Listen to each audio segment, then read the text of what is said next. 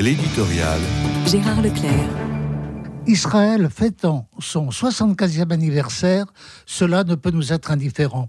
Historiquement, il s'agit d'une date mémorable parce qu'elle s'inscrit dans l'épopée douloureuse du peuple de la promesse.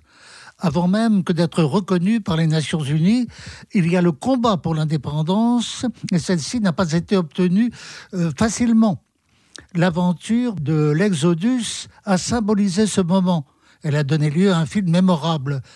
Comment un bateau d'exilés issus des survivants de la Shoah, renvoyé de port en port, finit par accoster sur les rives de la terre promise.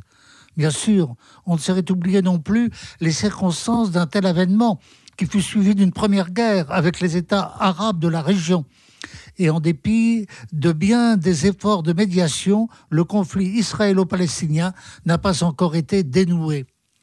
75 ans après, l'existence de l'État d'Israël demeure aussi comme une sorte de mystère, parce qu'elle renvoie à l'identité singulière d'un peuple. Celle-ci n'est-elle pas de nature fondamentalement religieuse, mais ce n'est pas le judaïsme qui est à l'origine de l'existence d'Israël.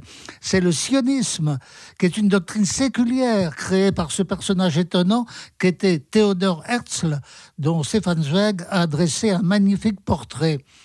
Avec lui, le destin de tout un peuple se modifie.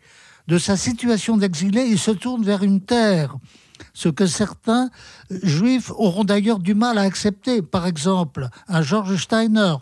On peut parler aussi du cas de Martin Buber, qui lui a choisi de s'installer sur cette terre, mais non sans quelques objections quant à son régime politique pour beaucoup d'entre nous, la survie d'Israël constitue un impératif absolu.